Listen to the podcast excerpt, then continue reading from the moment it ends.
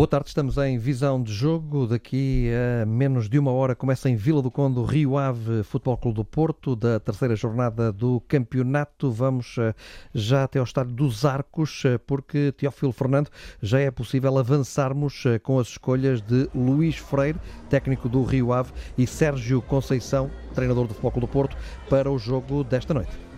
O anúncio dos 11 iniciais foi conhecido há instantes. Pep está de regresso na equipa do Futebol Clube do Porto. O capitão de equipa, após cumprir castigo, regressa e é titular. Fábio Cardoso está no banco de suplentes. Duas alterações na equipa do Rio Ave. Estamos a comparar com os últimos jogos, quer do Porto, quer também de Rio Ave. O Rio Ave, último jogo, perdeu uh, no Estoril por 2-0, ganhou por 2-0 o primeiro jogo em casa, aqui em Vila de Conde, frente aos Chaves. O Futebol Clube do Porto tem duas vitórias e pelo mesmo resultado 2-1 no primeiro jogo em Moreira de Cónegos e depois a vitória no Dragão eh, frente ao Farense também por 2-1. Vamos então apresentar equipas. A equipa do Rio Ave apresenta Magrão, é o guarda-redes, defesa a 3 com Josué Sá, Renato Pantalon e Aderlan Santos. Jogo 150 para Aderlan Santos. Numa linha de meio campo eh, com Guga Rodrigues, o capitão, e Amin. Laterais mais adiantados, Fábio Ronaldo pela esquerda e Costinha eh, pela direita. Joca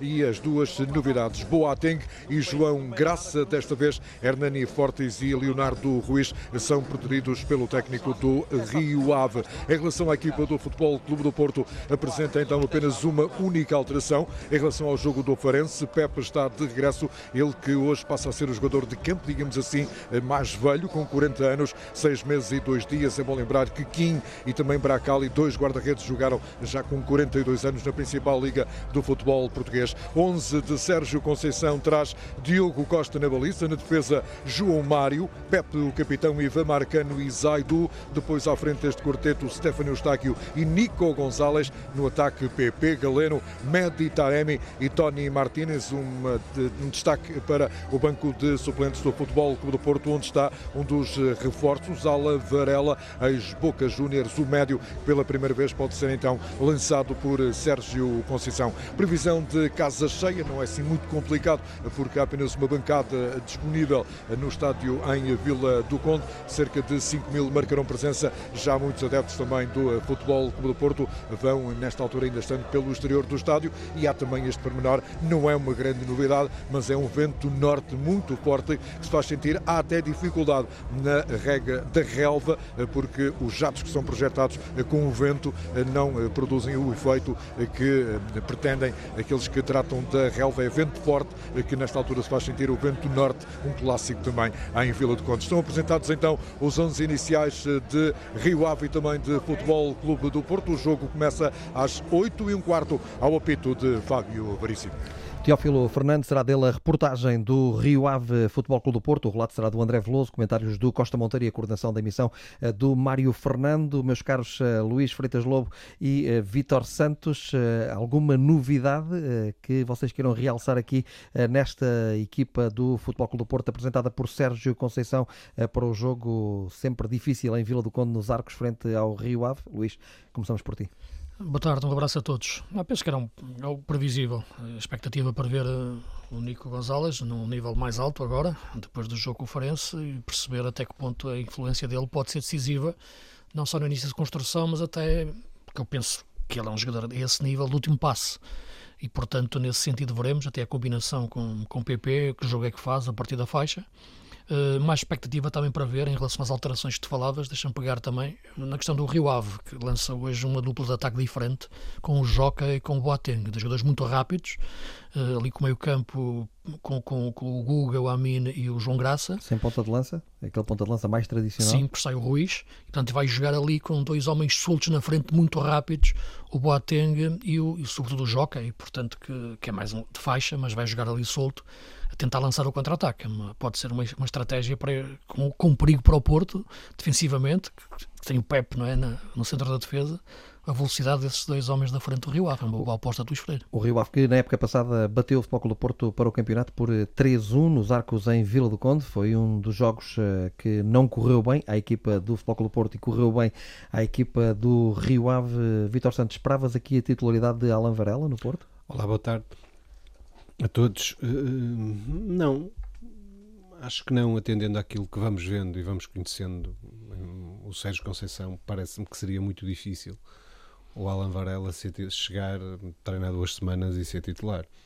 Uh, o Sérgio Conceição privilegia, como, como, como, como, como todos os treinadores deviam fazer, nem todos fazem. O Sérgio Conceição dá muito valor ao coletivo e a todos os pormenores do jogo e provavelmente entende que nesta ainda não é a altura certa para, para, para o jogador uh, começar o jogo não quer dizer que não o lance durante o desafio. Deixa-me dar só aqui uma nota. Eu estava aqui uh, neste agradável novo estúdio da TSF, quase de olhos fechados. Deixa-me dar uma nota, porque eu gosto, gosto tanto da rádio e estava.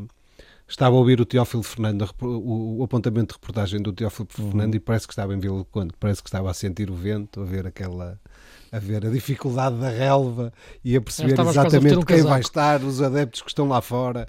Uh, um abraço forte ao Teófilo, que esteve aqui na, na, ausência quando o João teve de feiras, de facto. É, é, é incrível ouvi-lo a fazer reportagem. Parece que estamos lá no sítio. Tira fotografias. Não? É? Parece que estamos lá no sítio, é verdade. Pode ser o último jogo de Taremi com a camisola do Porto? Fala-se muito da insistência do, do Milan na contratação do, do, do iraniano?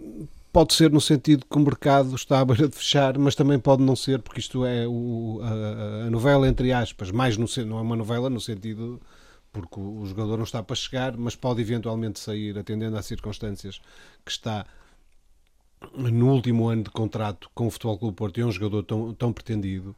Uh, e é o, Taremi, pode, é o Taremi que quer sair ou é o Porto que não, quer não, fazer o negócio? Não, não, parece, não parece que o Taremi uh, uh, possa sair e até já teve essa possibilidade, não para o Milan, mas para o Inter, e não saiu uh, por verbas interessantes, porque vamos ter, uma, vamos ter uma competição internacional de seleções no próximo ano, em que o Taremi vai estar presente. E o Taremi, estando presente, uh, quer, quer, tem a garantia de que vai estar presente, quer estar na seleção, isso pode ser um óbice à sua contratação. Não estou a dizer em relação agora em relação ao Milan, mas em relação ao, ao, ao, ao Inter foi.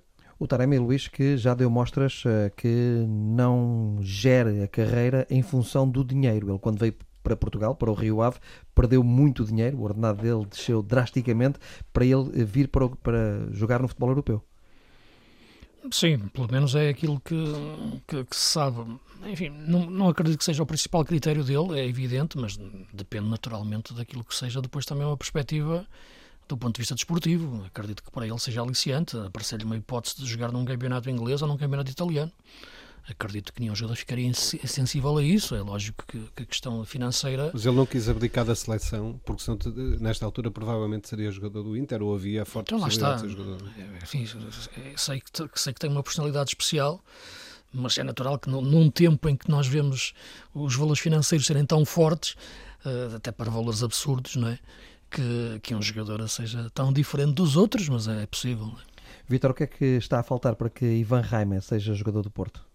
É, eu parece-me que falta um entendimento em relação às verbas com o Famalicão. Com o Famalicão. Uh, mas a distância é grande? Não parece, atendendo até à própria situação, ao, ao, ao, caso que foi tornado em redor do jogador, não é? O jogador não está a jogar, é um ativo importante do Famalicão. A distância, acho. bem entendida, entre aquilo, aquilo que o Famalicão pede e aquilo que o Porto está disposto a pagar. Porque a distância Exatamente. em termos de quilómetros não é, não é, muito grande. Não, até é pertinho. Até pode. Até pode. Eu, eu, eu agora vou, vou brincar um bocadinho. Uh, há um par de semanas disseram-me que, opa, olha, aquela malta que, nos vai dando mais um. Uhum. Olha que o Ivan Reim está no Porto, é natural que esteja no Porto. Ele joga no Famalicão. Uhum. E se eu tivesse em Famalicão também era normalíssimo. Não, agora falando mais a sério, o que eu acho de facto é que falta, falta haver um acordo entre os clubes, porque o Ivan Reim quer jogar no Porto, já recusou, já aqui disse, repito, já recusou uh, uh, propostas de outros mercados, nomeadamente o mercado inglês, também interessantes Uh, por querer jogar em clube, num clube da dimensão do Futebol Clube do Porto, especificamente do Futebol Clube do Porto. Portanto, eu acho, acredito a esta distância, uh, com tudo aquilo que pode mudar quando o mercado está aberto, até porque há outros clubes interessados no, no, no Ivan Reim, mas eu acho que o, vai acabar por ser jogador do Porto. Temos, por exemplo, o Ren, que é um clube com capacidade para, para, para vir buscar o jogador eu acho que ele vai ser jogador do Porto, mas naturalmente a esta distância pode não acontecer. Falta meia dúzia de dias. Nestes meia dúzia de dias há muitas surpresas. Pode até chegar ao Futebol Clube Porto outro jogador qualquer que nós não estejamos aqui a cogitar. Já nem são meia dúzia. Já nem são meia menos dúzia. de meia dúzia Quando dias. dizemos meia dúzia, é assim Sim. uma, uma mãozinha deles. Luís, eh, encaixa, Ivan Jaime encaixa naquilo que é o Porto de Sérgio Conceição, nas ideias de Sérgio Conceição? A tentação que temos agora é sempre imaginar que, que é o pós-Otávio, não é? Ser um jogador que possa ser, não digo uma reprodução de Otávio, mas pelo menos colmatar um pouco a saída de Otávio. Penso que não é a mesma coisa, está muito longe disso, sobretudo não nos movimentos, mas na transformação de sistema. O Otávio é um jogador que sabia jogar na direita falsamente para o adversário e depois aparecer na zona central ou até fixar-se mesmo nessa zona central. O Ivan Reim até pode fazer esse tipo de movimentos, mas não tem o mesmo pensamento, nem a mesma evolução, a mesma, o mesmo nível, diria, de pensamento tático do Otávio. Acho que será um jogador interessante para o Porto em termos ofensivos, não é de forma alguma um jogador tão importante para o Porto do ponto de vista tático como, como o Otávio. Será mais uma solução de ataque, mas não é um jogador que me pareça prioridade para o Porto pensar melhor o seu jogo. Sim, E eu, eu também acho que não, não podemos falar, quando falamos na, na- na possível entrada do Ivan Reim no plantel do Porto, não podemos pensar num substituto direto ao Otávio. E, e basta, e basta olharmos para o que foi o percurso do Otávio, que chegou a Portugal como extremo puro, ver a evolução tática que ele teve, eh, e- a forma como evoluiu, como redimensionou o seu jogo para ser o jogador que é hoje, eh, que é um médio que eu diria que é titular em qualquer seleção, menos na seleção portuguesa. O, o, o Ivan de fazer o seu percurso. Tem características de facto, nós vemos hoje, ainda muito jovem, vemos-lo jogar pelas alas, pelo centro e vemos ali características de um jogador que há de ganhar outro estatuto, de- há- o seu jogo há de evoluir. E aí sim, mas nesta altura nunca pode ser um substituto direto. Aliás, pouquíssimos jogadores poderiam ser um substituto direto para o Otávio. E faz sentido o Porto pensar num regresso ao Dragão de Francisco Conceição, por empréstimo do Ajax? Isto faz sentido, eh, se for viável? Eu acho que é um jogador, o Francisco Conceição é um jogador interessante para qualquer clube português. Já não vai para qualquer clube, não é? Porque é um bom jogador, é um jogador de seleção, dentro daquilo que é o escalão etário dele. Mas é sempre um jogador, é, é aqueles jogadores que nós costumamos chamar um saca-rolhas. É de repente numa jogada que é capaz de resolver um jogo, não é? Uh, caberia em qualquer plantel. Se cabia no plantel do Futebol Clube Porto há dois anos, também cabe neste. Luís, eh, já parece haver é acordo total por eh, Jorge Sanchez, mexicano, lateral direito do Ajax. Tu, no último programa, disseste aqui que não és um especial apreciador deste jogador. Não, o que, o que eu disse foi que não acho que ia aumentar o nível de qualidade dos laterais do Porto em relação ao melhor João Mário. Foi mais isso que eu disse. Isto é, acho que o jogador tem valor, tem qualidade, mas não acho que seja um Mas jogador. também joga à esquerda, não joga Luís? Sim, mas é sobretudo na, na direita que. Eu vi-o jogar Porque à imaginas, esquerda. imaginas que esteja, esteja a pensar um lateral Não, para os dois não, não, não, não imagino isso, mas estava mesmo, tu que estás mais adiante, eu já ouvi jogar à esquerda, Sim, já tenho a foi. certeza absoluta. Ah, Agora, aquilo que me parece é isso. Não, não, não, um melhor João Mário acho que pode ainda continuar a, a ser titular, titular do Porto, mas veremos. não é? Também como o PP pode jogar a lateral direito no meio disto tudo. Porque Tá- o PP consegue ser mais extremo a lateral do que quando joga a extremo. Vitor, estava a pensar num jogador tipo Miguel Layun, que pudesse jogar à esquerda Sim, e à está, direita? eu, eu digo isto porque Aqui ao contrário, porque o Layun, circunstancialmente Layun já, jogava, ouvi, já ouvi jogar à esquerda. Jogava mais à esquerda o Ajax jogou muito pouco. o Layun jogava mais à esquerda que à direita, não é? Sim, Aqui sim. estava a pensar ao contrário, um jogador preferencialmente para a direita, mas que pudesse jogar à esquerda, é sim, isso? Sim, eventualmente. é, eu sei, jogar, que ele já jogou à esquerda, sei porque eu vi jogar, não é? Sim. mas, mas naturalmente é, é lateral direito. Aí também concordo com, também concordo com o Luís.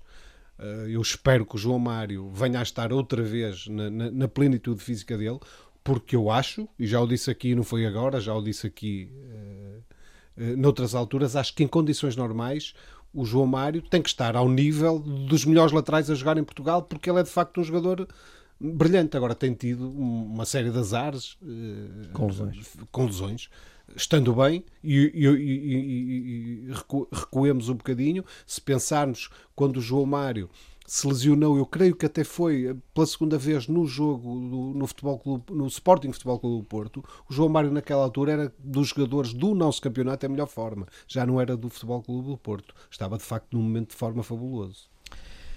O negócio João Moutinho, o que é que vos pareceu? Este negócio, o jogador esteve primeiro nas cogitações do Braga, foi o primeiro clube que se falou em Portugal, foi o Sporting de Braga, depois eh, foi dado como certo uh, no Futebol Clube do Porto. Eu lembro-me de uma primeira página do jornal O Jogo, está aqui o diretor do jornal O Jogo, em que estava o Otávio e João Mário e o título era Ídolo por Ídolo. O Otávio e João Moutinho.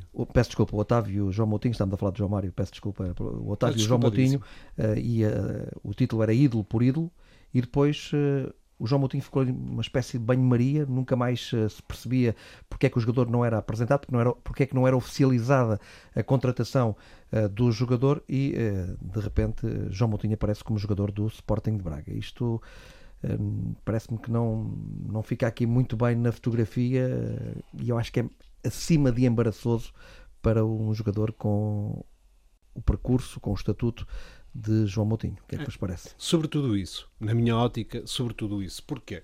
Porque nós estamos, ao longo do tempo, não, não, não vamos aqui, isto é futebol, não vamos dramatizar. Nós estamos, todos nós conhecemos estas histórias e já vimos estas histórias de jogadores que num dia estão com o pé num clube, vemos no, e no outro dia estão com o pé no outro. Enquanto não assinam, nós achamos sempre, é evidente que Neste caso do João Moutinho, o João Moutinho tem um passado no Futebol Clube do Porto que de facto justificava, eu não diria o tratamento, que não me parece que ele tenha sido maltratado, mas que justificava quando se decide, decide.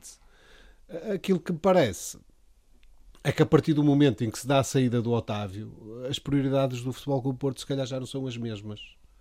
E, e o jogador também se cansou de esperar e acabou por ir eh, parar ao Sporting de Braga, que, é, que foi o primeiro clube com quem ele negociou em Portugal uh, quando decidiu vir para o futebol português. Eu penso que ele faz isto, na minha leitura, na minha perspectiva, ele faz isto porque eu acho que a determinada altura a situação se tornou quase humilhante para o João Moutinho. Ah, eu, eu, até tiro quase, eu acho que foi humilhante para o, João, para o João Moutinho passar, por isso é que eu digo que é acima de embaraçoso, porque é humilhante para o João Moutinho, como tu dizes, aquilo que ele deu ao Futebol Clube do Porto, do que ele significa para o Porto, a forma como ele sempre se portou com o clube e depois ser tratado assim, numa altura em que, por aquilo que sabemos, ele mostrou muita vontade de ser jogador do Futebol Clube do Porto, de regressar ao Futebol Clube do Porto, de estar com os dois pés, não só com um pé, mas com dois pés no Futebol Clube do Porto, e a forma como foi tratado. Mas não é só a relação com o Porto, João, eu penso que é, mas é o nível, o estatuto que o João Moutinho tem. O João Moutinho é um jogador, é o segundo mais internacional de sempre, de Portugal, não é? Portanto, estamos a falar de um jogador de um. Campeão europeu. Portanto, que, que não, não, não, não, está, não está disponível, está sujeito a uma situação destas de impasse na, na sua carreira. E, portanto, quando isso aconteceu e estava ainda aberta a porta do Braga, foi ganhou o Braga, ganhou um excelente jogador. Agora acho que ele não vai para o Porto acredito que seja por decisão técnica do treinador. Ah, sim, mas, mas eu acho que as prioridades mudaram. Pinto da Costa, queria, Pinto da Costa queria Sérgio, Pinto da Costa queria João Moutinho e foi Sérgio Conceição que não quis João Moutinho. Eu, não, eu, eu acho que uma decisão dessas tem que, tem que ser tomada em conjunto entre treinador e administração. Ou seja, eu não acho que não coloco as coisas entre o, o, o presidente queria e o treinador não queria. O que eu acho é que há aqui um elemento novo Uh, não, mas é o elemento que estás a inserir, oh, Victor, ah, desculpa, desculpa, é o elemento é financeiro. Do Otávio. Não, mas é o elemento financeiro, exatamente. Que, é, que não é uma questão técnica, é uma questão financeira. Porque, porque uh, a, saída do, a saída do Otávio não tem nada oh, a ver oh, com a entrada de João Moutinho. Mas eu não tenho o João Moutinho é um jogador para uma posição, o jogador que entrará para o lugar do Otávio, ou para a posição, eventualmente, que o Otávio fazia, é outro. Portanto, uma coisa, tecnicamente, não tem nada a ver uma coisa com outra. Luís, Agora, financeiramente, é que se pode cruzar Luís, um negócio, fazer-se, impedir que se faça outro. Como como observador e, e vejo na qualidade de observador, uh, acho que também é uma questão técnica. Porque uma coisa é tu teres o João Moutinho e o Otávio no mesmo grupo de trabalho. Outra coisa é tu perderes o Otávio, teres o João Moutinho e precisares de outro jogador, entender o treinador, ok? Que precisas de outro jogador. E se calhar se tiveres um jogador com o nível salarial do Moutinho, é isso que eu estou já a falar. não podes. Por isso Pronto, que é uma razão financeira. Então percebi-te mal. Exato. Então percebi-te mal. Financeira não, que se cruza com Tecnicamente seriam compatíveis os dois. Que é? se cruza com os aspectos. Iam ser compatíveis, se o Otávio Não, não, o jogador que o Porto fosse contratar agora era, ah, com, era compatível com o Moutinho. Sim. O Moutinho é um jogador. Exatamente, que se, financeira que se, cruza, que se cruza com aspectos e a técnicos. que eu vos coloco é, eu é acho que, deixa-me só deixa só dizer isto, então, diz, diz, porque, porque vem na sequência do que vocês estão a dizer. Porque é que o jogador que o Futebol Clube do Porto vai contratar, colmatando a saída do Otávio, não é compatível com o João Moutinho? Mas, mas, mas, mas é que estava a referir. Mas o, Vamos lá ver uma coisa. Se o Otávio era compatível com o João Moutinho, o Otávio é compatível com o João Moutinho. Vocês acabaram de dizer. Porque é que o jogador que o Futebol Clube do Porto vai contratar, que não sabemos quem é, não é compatível Mas com o é compatível. tu não mas- porquê é que não vem o João Moutinho? Oh, oh, tu não por razões financeiras, por razões porque, porque um negócio pode, pode inviabilizar o outro. Só por aí é que eu posso perceber isso. É, Porque- sim, porque também foi assim que eu interpretei. Nisso Porque do ponto de vista técnico, percebido, mas claro que sim, que são compatíveis, como é evidente, uma coisa não tem nada a ver com a O outra. negócio pode inviabilizar o outro. Do ponto de vista financeiro, o Porto sabemos que não está Mas o, Porto fez o financeiramente. mas o Porto fez o encaixe da venda do Otávio. Isso já não sei, isso já não sei. Não, não, mas sei eu. O Porto Pronto. fez o encaixe da venda do Otávio. O Porto vendeu o Otávio, não vendeu de Borla. ó, o que eu estou a Se dizer, o Porto vendeu, se vendeu o Otávio, se o Porto vendeu o Otávio, se, se com, se com- se com o Otávio no plantel era possível o João Moutinho, como é que com a venda do Otávio sim, não é o clube está pior financeiramente com a venda do Otávio? Não, o clube não. não, seguramente não. então se com a venda do Otávio, se era, se era possível contratar o João Moutinho sem vender o Otávio, porque é que vendendo o Otávio não é possível contratar Os o João Moutinho? os clubes- Desculpem lá, mas dá aqui qualquer coisa que eu não estou a perceber do ponto de vista da engenharia financeira. Não, os clubes têm orçamentos. A- a- o, o esforço financeiro. E, e e como tu sabes, o, o Futebol Clube do Porto já tinha eh, compromissos e necessidades de vender. Até aqui estamos de acordo. E o que nós estamos a dizer, eu e o Luís, é que uma coisa era ficar o Otávio independentemente de vender ou não. Certo. Outra coisa é tu teres que ir buscar um jogador porque não, pode não ser um Otávio, mas um jogador que preencha as necessidades que o treinador entende que podem ajudar a fazer face à Sim, saída do embora- Otávio. embora- E a questão, a questão financeira aqui, É obviamente, sim. entra. Pode Claro haver outra prioridade que não havia antes da saída do Otávio, que obriga a outro tipo de esforço, outro tipo de impacto orçamental. É evidente que eu estou. Isto é como eu interpreto. É assim que eu interpreto. Agora, sim, também sinceramente te digo, e olhando para aquilo que são as opções de Sérgio Conceição e a forma de entender o jogo que ele tem, que nesta altura este João Moutinho, com uns 37 anos, não seria uma prioridade técnica para ele. Sim, também Eu acho. acho que a decisão é a técnica do treinador. Também, também acho e até, até fiquei admirado, surpreendido, quando percebi que de facto íamos partir para esse tipo de negócio. Porque há espaço para todos os jogadores, atendendo à, à, à, à necessidade que os jogadores do Futebol Clube Porto, das equipas do Sérgio Conceição, têm, têm de estar tão bem fisicamente para, para poder jogar exatamente o futebol Clube- Exato. que nesta altura o Futebol Clube Porto joga e, e- e em alguns momentos de facto muito bom e capaz de eu Mas, cheguei aqui a vamos ter que dizer acelerar. Oh, oh, oh, sim, já vou acelerar, mas deixa-me acabar a minha ideia. Até certo ponto, e muitas vezes isso aqui que seria a única equipa portuguesa que eu, que eu via a bater-se com qualquer equipa, precisamente por causa desse lado mais físico, não só tático, mas físico, é evidente que o João Moutinho, na, minha ótica, não se insere, não é uma necessidade para esse tipo de jogo. Ganha o Braga, que ganha um bom jogador.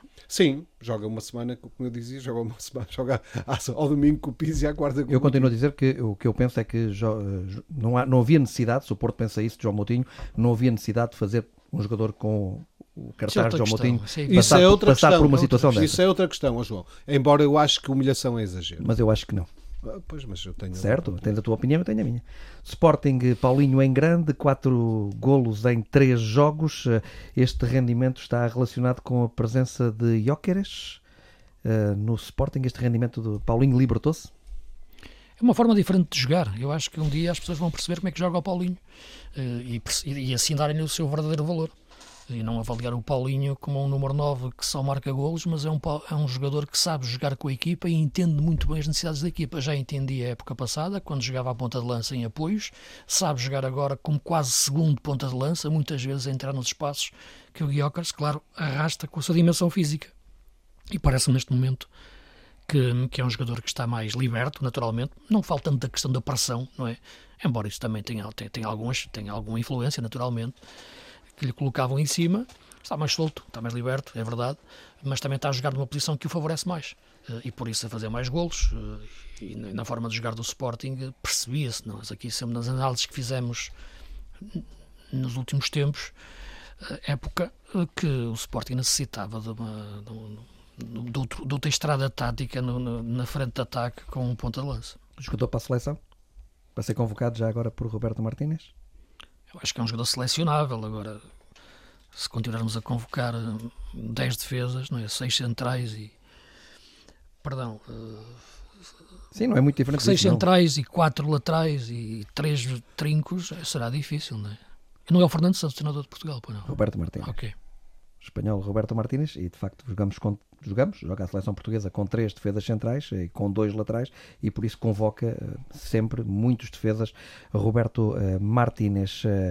Este lateral que o Sporting contratou, muito jovem, ao Valladolid, boa contratação do Sporting Fresneda? Não tenho assim tanta informação para dizer que é uma contratação mirabolante, mas tenho a suficiente para dizer que é um bom jogador e que é um jogador que o Sporting precisa. Sporting contrata cirurgicamente Jóqueres, Yulman e Fresneda. Sim. E bem, e bem exatamente. porque precisava, já identificámos aqui há semanas precisamente essas posições e o Rubem Amorim também. Contratou bem, nós não vimos isso no passado, o Sporting contratou mais caro, também vendeu, mas contratou o que precisava. Porque se fomos, ao, se fomos ver, olhar para o que o Sporting contratou o ano passado, eu pergunto onde é que estão os Arturs, onde é que estão. Já, já não estão. portanto, isto prova que o trabalho está a ser feito de forma diferente e bem feito. Também contratou outros jogadores no passado, Manel Ugarte, Ai, não há Morita. Dúvida, não há dúvida. Não há dúvida nem, que nem, nem todos os jogadores que contratam Mate, vão embora. Mateus mas, Reis, agora contra, mas agora contratou menos. Diomande. Certo, mas agora contratou menos. Não se acerta em tudo, não é? é o, o, jogo aqui, a lógica do jogo e a vantagem do jogo é errar menos que os adversários. Não, foste tu que colocaste a questão nas contratações cirúrgicas. cirúrgicas e acho que utilizaste a palavra certa. Certo, porque este ano o Sporting faz muito poucas faz diferente, contratações faz? e eu penso que faz boas contratações, mas eu penso até que desde que Ruben Amorim está no comando técnico do Sporting, o Sporting tem acertado muito nas contratações. Agora dei aqui é, vários exemplos vezes. de contratações que o Sporting fez, desde Diomande, eh, Mateus Reis, E às vezes Morita, quando se acerta não quer dizer que os Manuel jogadores Ugarte. sejam maus. Atenção. Como? E às vezes quando não se acerta não quer dizer que os jogadores sejam não, não tenham valor para lá estar. Às vezes são uma série de. Mas tem acertado muitas vezes e em jogadores até que têm depois resultado e dado rendimento no Sporting. O Sporting vai com três jogos, três vitórias, é uma das equipas que tem o pleno, três jogos, três vitórias e nove pontos. Têm sido jogos sempre apertados, os jogos das melhores equipas portuguesas. Ainda não houve um jogo de goleada e de ganhar à vontade e sem, sem sofrimento. Tem sido sempre jogos apertados. Sim, ainda bem para o nosso campeonato, cada jogo tem, cada jogo conta uma história e essa próxima jornada com o Braga Sporting é um jogo que apetece ver a esse nível, porque são duas equipas que, que se querem afirmar não é? nesta luta pelo título com o Benfica e Porto. Outro jogo apertado foi o do Benfica, em Barcelos, 3-2, um jogo que parecia que a determinada altura ia ser um jogo fácil, mas o Benfica complicou o jogo e uh, não sei até que ponto é que vocês uh, concordam com isto. Eu penso que Di Maria não deveria ter feito, na minha leitura, não deveria ter feito os 90 Aquilo minutos. que me parece, e estava a comentar o jogo em direto, é que no momento em que o Benfica faz 2-0, imagina-se que o jogo está, está resolvido e a substituição visa exatamente que aproveitar espaços vazios pudessem levar a equipa até uma goleada. Por isso entra David Neres e sai João Mário. Acho que é um erro de percepção por parte do treinador. O jogo poderia se transformar rapidamente se o Gil eventualmente colasse melhor as linhas do meio campo e pudesse chegar a um gol e o Benfica não necessitava naquela altura de um jogo tão rápido com David Neres nem sequer de, de, ir à procura do resultado como se estivesse a perder. Era um jogo para ser gerido de outra forma pelo que a saída de João Mário foi um equívoco do meu ponto de vista disse-o logo, confirmou-se e eventualmente sim, se queria meter David Neres a entrada, a saída mais natural seria a de Di Maria. Já percebemos que o Benfica está com dificuldades em gerir muito destes egos, claramente, e penso que isso é notório no momento das substituições, porque esta é demasiado evidente para que isso não se cruze. Esta pode ser uma reflexão que eu tenho feito e que podemos, como temos pouco tempo, podemos depois analisá-la no, no, nos próximos programas, mas neste momento o Benfica, em relação à época passada, tem claramente melhor plantel, mas arrisca-se a ter pior 11. Uh, pelas indefinições que Roger Schmidt tem em escolher a equipa ou a fazer as alterações. Uh, isto pode ser quase um paradoxo, uh, algo de um case study, mas que tem muito a ver com o comportamento humano que é de gestão de egos e não só de uma questão técnica. E o Di Maria. Que, que uma coisa que leva à outra, não é? Sim. Depois nas decisões. E o Di Maria, Vitor Santos, ainda há poucos dias deu uma entrevista a dizer que não gosta de ser substituído e que o Roger Schmidt sabe que ele não gosta de ser substituído. Muito menos gostará de não ser a opção inicial. Ele nem gosta nem disfarça porque não é o primeiro jogador que faz isso, há tantos jogadores que vemos fazer isso, mas de facto, quando se fala na experiência do Di Maria, é um jogador que quando sai não pode dar um pontapé numa garrafa e ir para o banco para festar, porquê? E eu digo isto, claro que toda a gente tem direito a isso, ele não, não fez nada que seja, vamos agora crucificar o Di Maria, mas tem outra responsabilidade. Quando falamos, vem o Di Maria, um grande jogador, uma estrela, foi campeão do mundo. Foi... E é? E é. Portanto, eu acho que tem mais um bocadinho de responsabilidade em relação a um jovem. Nós, às vezes, quando Vê- um jovem vê, faz. vê como o João Mário saiu do campo Quando foi substituído. Exatamente. Quando um jovem faz Também não isso, deve ter gostado, não é? Sim, mas saiu com toda a Claro, conversa. nenhum jogador Não gosta gostou, de ser claro, substituído. claro. E percebeu que o jogo, que o jogo precisava dele. Quem é Nenhum gosta? jogador gosta de, ser, gosta de ser substituído. Mas eu pergunto, vamos lá ver as entrevistas, quantos jogadores dos grandes dizem que não gostam de ser substituídos e que pá, Sim, sim. é preciso ter, eh, eu acho que devia, o Di Maria devia ter outro cuidado, mas nem coloco ah, ah, o ónus da questão no Di Maria, coloco o ónus da questão no treinador do Benfica, que já não tem nada a provar a ninguém. Portanto, quando falamos dele, já não estamos a dizer mal dele, estamos a dizer aquilo que ele faz mal, como nós todos cometemos erros e fazemos mal. Eu acho que era, aliás, o Luís, eh, o Luís acabou de dizer isso, não havia condições naquele jogo para o Di Maria fazer os 90 minutos. Aos 60 minutos, o Di Maria devia ter sido substituído porque, efetivamente, o jogo estava a pedir. E não é só isso, Vitor. O jogo Aquele- estava a pedir- Aquele momento do jogo não necessitava. Se vai o entrar o David Neres, se vai entrar um jogador como o David Neres, o Benfica não Não pode faz jogar. sentido jogar daquela maneira. E o Luís tocou num ponto que para mim é essencial. O Roger Schmidt vai gerir a equipa ou vai gerir os egos? Tem que fazer as duas coisas ao mesmo tempo. Só que não pode é acabar daquela forma como eu te disse. Ter melhor plantel e pior equipa. Em relação à época passada. Uh, já falei nisso aqui na época passada. E agora imagina, Falei na, exemplo, questão, falei na questão dos egos na época passada e só vos, vou, só vos vou recordar um jogo do Benfica que podia, enfim, ter trazido outro tipo de sabores para o Benfica. Por acaso, eh, eh, também, o, o- quando o Benfica entrou para a segunda parte do jogo em Alvalade a perder 2-0 e quando virou o jogo tinha no banco o Rafa, o Gonçalo Ramos e o João Mário, que foram provavelmente os três melhores jogadores do Benfica da época passada. Ou seja, o, o futebol tem momentos. E a determinada altura, o- o- os melhores não são melhores por decreto. Às vezes são melhores, as épocas têm variações. eh, eh, e naquela altura pedia aquilo. Nós só olhámos para trás. Foi um miúdo, o João Neves, que de certa forma estabilizou o meio-campo do Benfica numa altura muito difícil. O Roger Schmidt lançou a titular, mas lançou depois de três derrotas. Ora, eu acho que na perspectiva do, do treinador será melhor eh, eh, eh, esperar que as coisas, não esperar que as coisas corram mal para ter que fazer as coisas como ela Agora imagina- imaginem- Mas eu posso não ter razão. Agora imaginem eh, que eh, isto se agrava, ainda do ponto de vista de mais egos eh, no plantel, com a chegada, como os espanhóis ainda acreditam que seja possível, de um jogador como João Félix. Sim, mas lá está. Eu, eu não consigo analisar as coisas no- por egos sem olhar para a questão técnica. Eu acho que o Benfica tem um grande plantel e tem que saber geri-lo do ponto de vista daquilo que são Claro. as qualidades Os técnicas. egos são os que o deixarem ser. Exatamente. Na realidade tem que é isso. existir. Não, não Mas é- qual é o ego do João Félix? Tu, tu ias falar no João, no João Félix. Hum, Não Porque, ia mas- falar, falei. Falaste. Mas qual é? Que fez o João Félix depois de sair do Benfica? Mas qual é? O ego que O dinheiro? O dinheiro que ganha, as transferências que ganha? Mas qual ego? O João Félix tem é que trabalhar.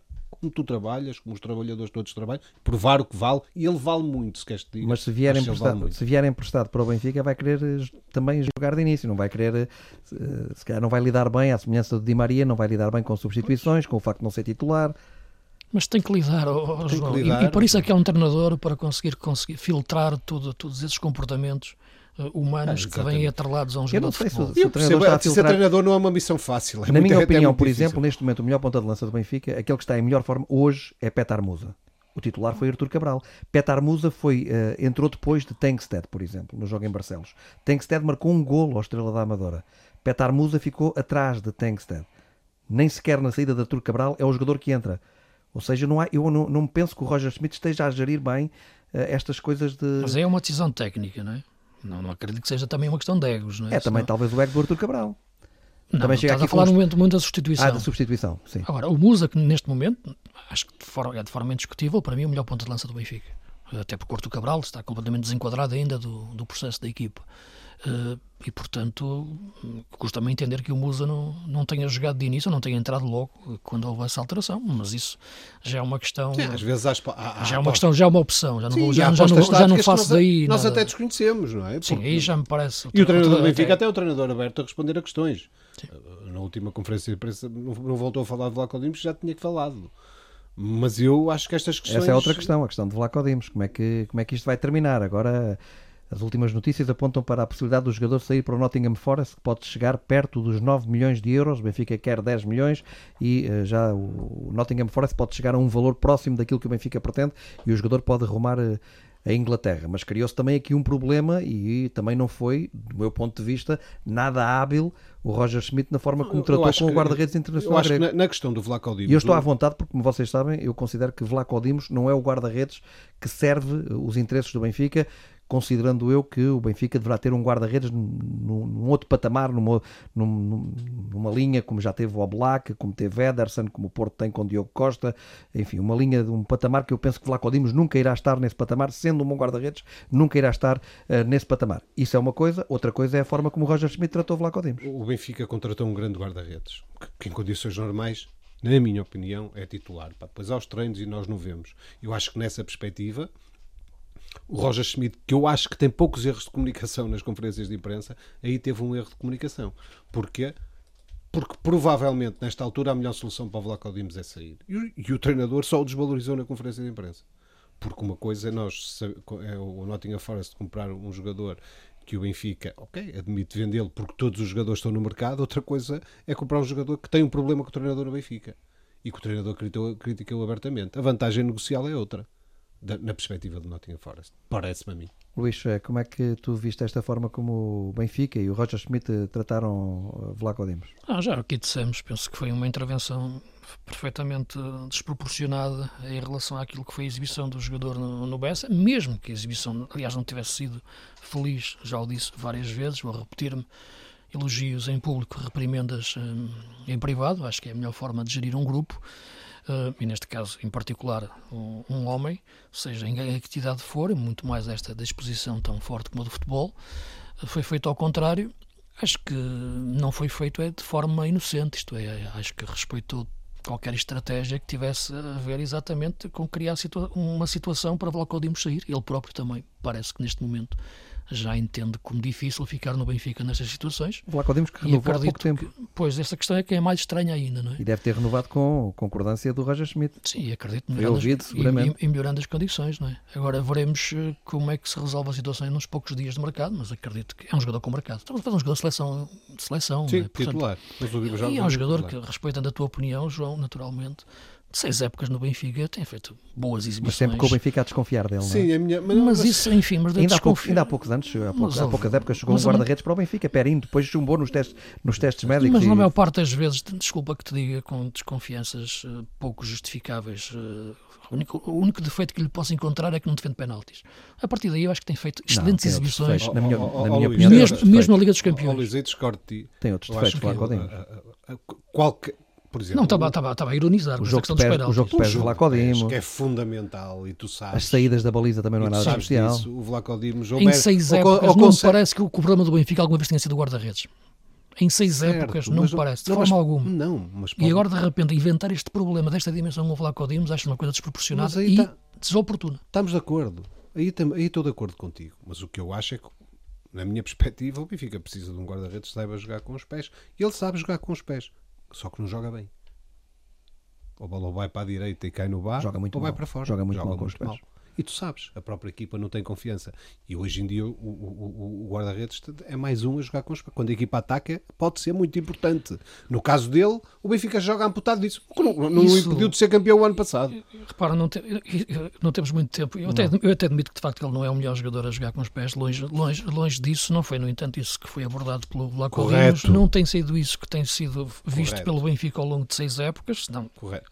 esse problema não. Não, mas se calhar tem outros atributos como é evidente. Se calhar tem outros atributos. Agora, acho, acho que a forma. Por exemplo, eu acho que ele melhorou muito no jogo aéreo não era tão forte como é. E acho, é poucas vezes acho que a forma como o jogador foi tratado é completamente Isso é questão. Aí, aí, aí, estamos todos de acordo. Aí estamos todos. Aí estamos os três de acordo. Na questão da, das, das qualidades técnicas. E mesmo a avaliação técnica não parece. A avaliação técnica do Vlaco Dimos, eu também deixei ficar clara a minha posição. Acho que é um bom guarda-redes, não é muito bom guarda-redes. É verdade que não, isto não acontece, há de haver um alinhamento dos astros e eu e o João Ricardo estamos de acordo. Isto não é de facto, é, não acontece. e Sim, penso que o Benfica contratou, penso que o Benfica contratou um bom guarda-redes que foi que é este ucraniano Trubin, eh, penso que o Benfica acertou. Vamos ver se ele confirma agora eh, no Benfica aquilo eh, que. Mas já não tem estado mal. Para já tem estado bem, porque tem estado fora da Bolívia. Não tem está a brilhar pela ausência. Eu, eu, acredito que ele possa ser já o guarda-redes titular do Benfica eu no próximo acho, jogo. Também. E acho que é o que é, mais, o que é mais natural, por assim dizer. No, no jogo na luz Sim, frente ao Vitória. É um, Outra questão, só mesmo para terminarmos esta questão, de, para irmos eh, para a transmissão do jogo do Futebol Clube do Porto em Vila do Conde, frente ao Rio Ave e passarmos a bola ao Mário Fernando, que estará na coordenação. A questão da lateral esquerda do Benfica, Frederic Auschness.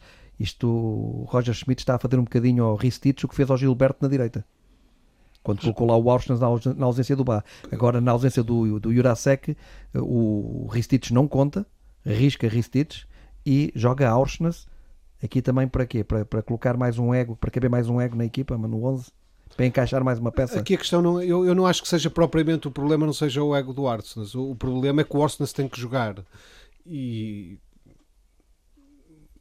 tendo que jogar, alguém tem que sair. Eu acho mas tem que chegar porquê? Por, por causa do que fez a época passada noutra posição? Despro... Não, eu acho que ele tem que não, eu acho que ele tem que jogar noutra posição uh, dentro do campo. O Orsens, acho que tem que jogar noutra posição dentro do campo. Mas ele, ele, eu, eu vou te dizer, ele eu tirando que... a lateral direita, ou joga eh, descaído sobre a esquerda, pode jogar a médio centro. ou joga como médio centro. Até pode jogar, eu não sei, mas acho que tem que jogar. Sabes porquê? Porque ele na posição dele é o melhor jogador que o Benfica tem. Mas qual é a posição dele? A posição dele é jogar uh, descaído sobre a esquerda. Descaído sobre a esquerda como é óbvio. E eu já. Vamos lá ver. Nós já vimos isto ano passado. Nós vimos. Nós falamos sobre estas questões, sobre as mesmas questões, no ano passado. Só que aí ou, ou sai, ou sai João Mário ou sai Di Maria. Oh, oh, oh, oh, João. Vamos ter que fechar.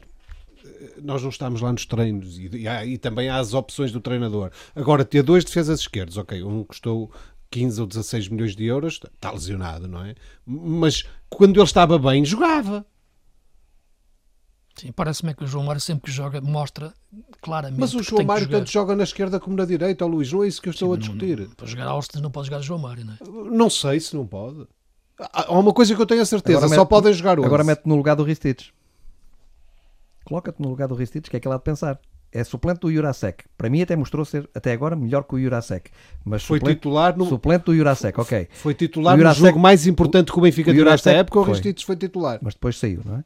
O Jurasek lesiona-se, o Jurasek lesiona-se e quem entra não é ele, entra o, o Auschwitz. Coloca-te no lugar dele e pensa. Que é que Estamos aqui a gerir equilíbrios, eu não te chamaria egos, equilíbrios, e não parece que isso seja melhor. O, o líder tem que, tomar, tem que tomar decisões. Meus caros, grande arranque de campeonato do Vitória Sport Clube. Três jogos, nove pontos, três triunfos eh, do Vitória com um treinador por jornada. Moreno na primeira jornada, João Aroso na segunda jornada e Paulo Turra na terceira jornada, Luís. Sim, é verdade. Não sei se será caso único na história do futebol, não me lembro de nada semelhante. Circunstâncias assim o ditaram. Neste ritmo, brincando um bocadinho com a situação, 34 jornadas, 34 treinadores e Vitória seria campeão nacional. Acho que não, não seria por aí, mas também não. nem acredito que esteja na ideia dos, dos diretores do Vitória trocar treinador novamente, como é evidente. Um, o Oroso foi, assumiu ali uma, uma parte interina em que o Paulo Turra teve a ver o jogo uh, na bancada. Uh, e ainda bem que esteve a ver, a, ver, a ver o jogo na bancada, porque acho que hum, a forma como a Vitória venceu ontem o Vizela foi a forma como o Oroso montou a equipa para vencer frente ao Gil Vicente. A partir eh, sensivelmente do meio da segunda parte, quando fez alterações táticas, uma delas a colocação de João Mendes uh, como médio ofensivo a partir uh, médio avançado a partir da meia esquerda. Fez mudando. a assistência e marcou um gol.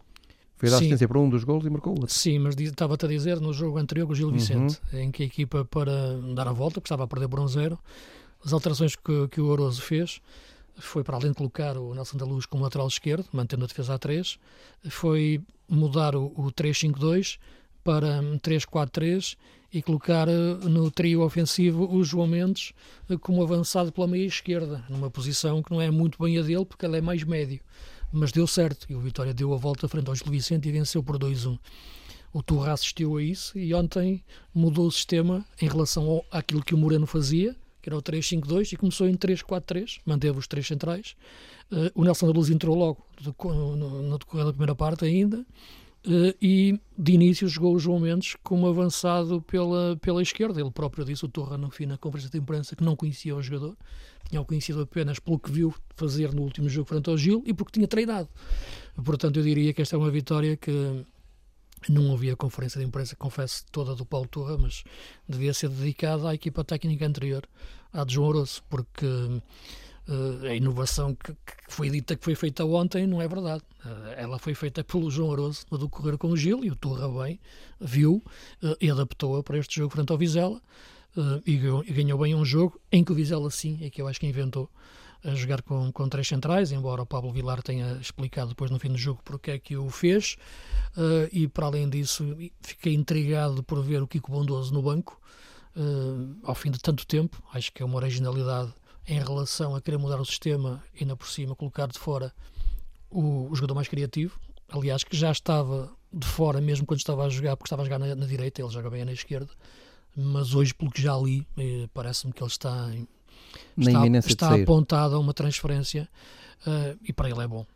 É bom no sentido em que pode melhorar a vida, não é? É um jogador que sabemos bem que passou sempre divisões secundárias, um pouco escondido, tem muito valor e pode encontrar aqui um, um bom contrato que, que, merece. João Mendes já dava nas vistas, uh, Vitor Santos, uh, estás ainda de férias, mas aqui com participação no programa, bom regresso à nossa visão de jogo.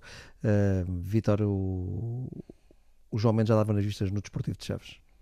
Sim, já dava nas vistas no, no Desportivo de Chaves. Eu ainda aqui um bocadinho, puxando um bocadinho a casseta atrás em relação ao que disse o Luís, naquele primeiro, naquele primeiro compromisso europeu do Vitória, aliás, que resultou no triunfo, nós já vimos o João Mendes andar um bocadinho aquelas posições. Eh, eh, eh, e ainda com o Moreno, parece-me que nessa altura ele ainda estava num período de adaptação, era o primeiro jogo oficial pelo Vitória, embora jogando numa zona mais recuada do terreno, mais no meio campo. Como Sim, estava a jogar no meio campo. Estava a jogar ali sob a esquerda, mas, mas já aparecia e, foi, e até foi por ali que o Vitória começou a criar Sim, perigo. mas era um meio campo a três. Com aquelas movimentos. É um belíssimo jogador. Uh, depois do que fez o ano passado em Chaves, de facto merece, merece subir um degrau e chegar ao Vitória a subir um degrau.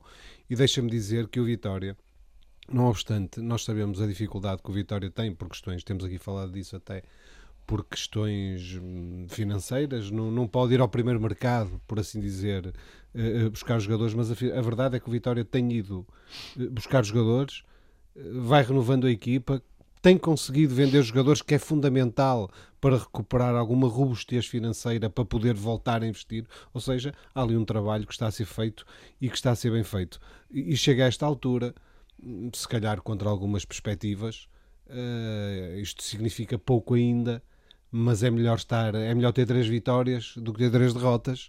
E vem aí um, Benfica Vitória de Guimarães que se torna logo mais interessante devido a este arranque da época do, do, do Vitória. Na altura em que saiu o Moreno, uh, disse aqui que me surpreendia porque acho que o Moreno devia continuar, que fez um, um bom trabalho dentro, de, dentro das circunstâncias que, que, que envolvem este Vitória de Guimarães, mas também devo reconhecer aqui que às vezes é preciso saber, nós não sabemos o que vai acontecer e por isso é que isto é tão, é tão, eh, é tão bonito ser eh, jornalista e ser analista. Nós não sabemos muito bem o que vai acontecer, uh, mas sabemos que a, a, a, aposta no Paulo Turra faz sentido. Uh, conhece o clube, enfim, não teve assim tanto tempo. Conhecemos bem a personalidade, a personalidade do Paulo Turra, não vai ser por ali que a corda vai partir de certeza. Está num clube com gente, num clube com, eh, com massa crítica. Portanto, espero que o Vitória continue a fazer, a fazer um campeonato deste nível, que naturalmente vai ter oscilações, mas é bom termos um Vitória forte para podermos ter mais equipas competitivas Uh, não só no nosso campeonato, como depois quando são apuradas para as competições europeias. É fundamental. O Vitória que tem apenas um golo sofrido e por isso é a melhor defesa do uh, campeonato. Cinco golos marcados e apenas um golo uh, sofrido em três jornadas. dois jogadores que me ficaram na retina pelas exibições que fizeram nesta terceira jornada. Máximo Domingas, suíço do Gil Vicente e Pablo Roberto, médio brasileiro do Casa Pia, Luís. Sim, o Máximo do, Domingues já, já aqui temos falado, já te falei, acho que é um, avançado, um, um médio interior de grande qualidade. O Vitor Campelos tem utilizado mais como um ala, um falso ala, para tirar da, da direita, porque ela é canhoto, embora contra o Benfica tenha começado sobre a esquerda, mas quando melhorou, e a equipa também melhorou com isso, foi quando passou para o meio. Ele é um 8 e, portanto, acredito que a tendência seja colocá-lo a 8 no meio campo, e o Gil precisa de facto dele ainda não tem um Gil que ainda está um pouco incompleto, a reconstrução da equipa ainda não tem um médio centro de referência, um 6 importante, que o Guarani ainda não pegou bem na posição. Uh, sem o Vitor Carvalho em relação à época passada, portanto a herança também, também é um pouco pesada. Não e é? pegou destaca no Braga. Sim, pegou destaca no Braga a jogar muito bem e portanto por isso se vê que para, para o Gil é uma baixa tremenda. Mas Domingues é um excelente jogador, um médio centro, na minha opinião, interior esquerdo. Paulo Roberto é um jogador que, que eu acho que tem muita qualidade que, na, a nível de saída de bola, de passe, de visão de jogo. É um jogador que foi bem detectado pelo Diogo Boa Alma em relação àquilo que é um bom papel de um diretor esportivo, no caso a Pia. Uh, o jogador que, que eu já tinha falado, ele vem do Remo, numa Série C do Brasil, depois estava no Vila Nova, já foi uma das contratações mais caras do Casa Pia. Uh, e, e, é um bom médio, aliás, é, ontem estávamos juntos a, uhum. a, ver o, a ver e a comentar o jogo. Um, e, e, o jogo no Bessa entre sim, o Boa Vista e o falei-te no, jogo, no jogador antes de começar, vimos o jogador na primeira parte e depois achei que logo um pouco depois de começar a segunda parte, quando o Boa Vista, como era natural, ia subir a agressividade ofensiva, a primeira coisa que o treinador do, do, do Casa Pia fez foi tirar o Pablo Roberto. E na altura achei aquilo desolador, para quem gosta de ver o Pablo, o Pablo Roberto jogar, e porque acho que não ia dar resultado porque ia tirar o jogador que saía, iria ser melhor da pressão, ia saber jogar outro jogo, não um jogo de bolas divididas, entrou o Neto, que tem uma característica mais física do jogo, e a verdade é que o Casapia nunca mais pegou nem na bola nem no jogo. Uh, acho que o Pablo Roberto é um jogador que precisa de facto de, de jogar, de crescer, não é novo, 23 anos, não é? Uhum. E, e, acho que é um, uma, pode ser um, os dois que falaste, acho que podem ser duas boas revelações deste campeonato. E esse Boa Vista Casa Pia, com o Boa Vista a perder os primeiros pontos uh, no campeonato, Boa Vista que fez uma belíssima segunda parte, uma má primeira parte, também uma boa primeira parte uh, do Casa Pia, uma coisa também terá a ver com a outra. Depois, uma grande segunda parte do Boa Vista Vitor conseguiu chegar ao empate, não conseguiu a cambalhota no marcador, mas não perdeu o jogo. Não perdeu e lá, lá, vamos para as verdades lá para ali, é sempre melhor empatar do que perder. Já verdade, dizia Trapatoni. já dizia Trapatoni. Uh, neste caso, sim, ainda estamos no início da época, algumas coisas podem ser corrigidas, mas muito mérito também para o Petit e para estes jovens, não é? O Malheiro ainda é um jovem. Pedro Malheiro. O João Malheiro já não é tão jovem assim. O, o, Malheiro, o Malheiro ainda é, ainda é. Mas olha que eu não falei do João. O Malheiro. Eu, eu percebi João Malheiro. Não, não, não, não, não, não. Não? não? Depois temos que puxar atrás na gravação. Atrás, ah, tá bem, tá bem. Tirámos todas eu as tinha percebido também, mas eu acho que devíamos eu também percebi. Eu até sugeri uma aposta e. Pá, que vocês já sabem que eu não sou da aposta, Enfim, mas paga, paga estou, jantar, estou sempre disposto a ganhar almoços. Bom, estava eu a mas dizer aproveitando, que... fica aqui um abraço também para o João Malheiro. Para o João Malheiro, exatamente. Muito, muito, muito mérito do Petit, de facto, como apesar de tantas dificuldades, uh, não podendo inscrever novos jogadores, consegue fazer uma equipa tem alma, mas joga bem. Nós já vínhamos verificando isto na, na, na, segunda metade da segunda volta da época passada, que havia equipas que de facto estavam num nível, num nível de, matura, de maturação importante e que conseguiam, eh, mediante todas as circunstâncias do jogo, às vezes a perder, eh, eh, conseguiam jogar bem. E olha os jogadores que o Boa Vista perdeu da época passada para Sim, esta. sim, e mesmo perdendo jogadores. Uh, voltou a fez uma belíssima segunda parte, justificou muito bem o empate. O Casa Pia tinha estado muito bem na primeira parte e nós sabemos, sabemos, sabemos como é difícil às vezes marcar ao Casa Pia quando o Casa Pia se apanha eh, em vantagem. Foi um jogo depois, com duas partes distintas, que é uma coisa que é, nunca se diz no futebol. Eu, eu, diria que, como todos os jogos, teve duas partes distintas. Uma começou mas, mais cedo, outra acabou mais tarde. Outra acabou mais tarde, mas esta, nesta sim aplica-se aplica esse. Essa, esse chavão, porque o, o Casa Pia foi claramente superior na, na primeira parte e o Boa e o, e o Boa Vista na segunda bem mais empreendedor. E depois com um golo, eu, eu gosto muito daqueles golos. Nós há, felizmente já vemos muitos golos daqueles em Portugal há muitos anos. É um grande fosse, bilhete. se fosse aqui há 30 anos dizíamos que era um gol à inglesa não é? mas já temos, já temos jogadores que apostam sem medo. E o Malheiro marca um belíssimo, o Malheiro que é um grande jogador é um jovem que já é um grande jogador. E eu quando vejo lá vamos nós bater na mesma tecla quando vejo procurarem laterais para os clubes portugueses que podem uhum. comprar, procurarem laterais e comprarem por 10, por 15 e depois uhum. nós olhamos Sim. e conhecemos às vezes bem os jogadores, o Luís, é isso, vou é conversando isso. muito com ele e ele às vezes diz, este jogador é isto, é bom, é isto, de facto é bom, mas se calhar se nós mas olharmos às vezes para também lado... há outras coisas que explicam o porquê de se fazerem determinados negócios e não se fazerem outros, ou não? Eu, eu acho que nesse nível a, a, Liga Inglesa é um exemplo, isso é, uma, é, uma, é um sinal de inteligência e de sobrevivência. Uh, porquê? Porque se, tu, se, nós formos olhar para, para, para, as maiores transferências que se dão em Inglaterra, maiores na questão financeira, na vertente financeira, é, são entre clubes ingleses. Porquê? Isso tem a ver com a sustentabilidade da, da própria competição. Esta época a maior foi o Declan Rice, não é? Tem a ver com a própria sustentabilidade da competição. Os clubes ingleses preferem dar uh, uh, 30 milhões de euros dentro de, de 100, dentro caso, ou 100 no caso, no caso, no caso neste caso até do, do West Ham Arsenal uh, uh, dentro do dentro do campeonato deles dentro da liga deles porque o dinheiro fica lá e vai ser investido lá do que ir comprar fora e, e, nós temos, nós falámos tantas vezes, tantas vezes da adaptação dos jogadores, do período de adaptação, para já elimina-se logo esse período de adaptação, embora o futebol, a linguagem do futebol é universal, enfim, quando são jovens, quando vêm de outros continentes, ainda admito o período de adaptação, acho que não há período de adaptação nenhum, pode haver um período de adaptação em equipa, ao futebol não pode haver, um, os jogadores a partir de determinado nível de investimento não têm direito a, a, a período de adaptação, como o, o João, se for trabalhar amanhã para outra rádio, espero que não e tenha certeza que não vai acontecer, porque ele faz parte da alma da TSF e não só, e também porque nós gostamos de estar com os bons profissionais, embora eu seja aqui um convidado. Naturalmente não se vai adaptar, pode-se adaptar ao microfone que é diferente, mas vai fazer com o mesmo profissionalismo, vai fazer a emissão como faz de resto noutros fóruns, como, como seja a Sport TV também, onde tem uma colaboração. O, o, nós em Portugal é um problema, e eu acho que isso é mesmo um problema do nosso futebol, porque nós olhamos e depois vemos jogadores a sair por outros valores das mesmas posições para campeonatos melhores e às vezes mais baratos. Ora, isso, qual é a explicação para isso? Não existe.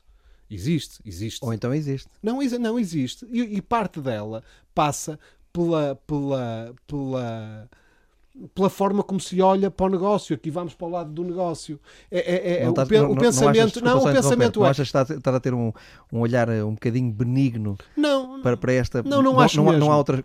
O que eu queria há pouco, quando, quando interrompi o teu raciocínio, uh, quando estavas a, a, começar o raciocínio, eu interrompi, tinha a ver precisamente com isso. Não há outras coisas que explicam o porquê de não investir localmente e investir uh, em jogadores que vêm de outras proveniências possivelmente também com percentagens uh, de negócio e com uh, percentagens oh, oh, de, de, valor de transferência que uh, depois são dadas a empresários. Isso, João, é isso não tem a ver também com é, isso? É possível que sim, mas eu acho que é mesmo.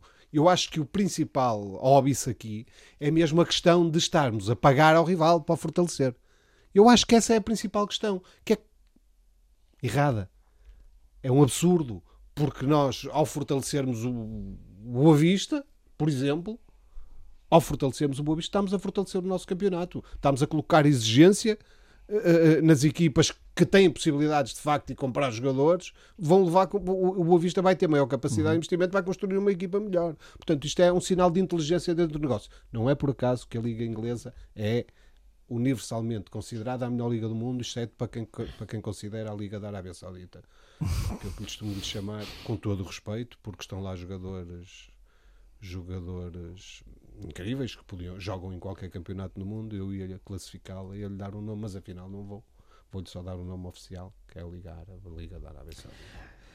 Meus caros, está aí à porta a segunda mão do play-off de acesso à fase de grupos eh, da Liga dos Campeões. Na primeira mão, o Braga esteve a ganhar por 2-0 e depois permitiu um golo já em tempo extra ao Panathinaikos e agora vai jogar à Grécia apenas com um golo de vantagem. Luís, acreditas que o Braga vai conseguir o acesso à fase de grupos da Champions? Sim, acredito plenamente. Acho que o Braga tem a melhor equipa eh, que, que o Panathinaikos. É a razão que me leva a acreditar. Agora, naturalmente, veremos o que é que passa nesse jogo quem nos estiver a ouvir, se calhar já, já ao longo da semana, o jogo vai ser na terça-feira. Sim, é? amanhã.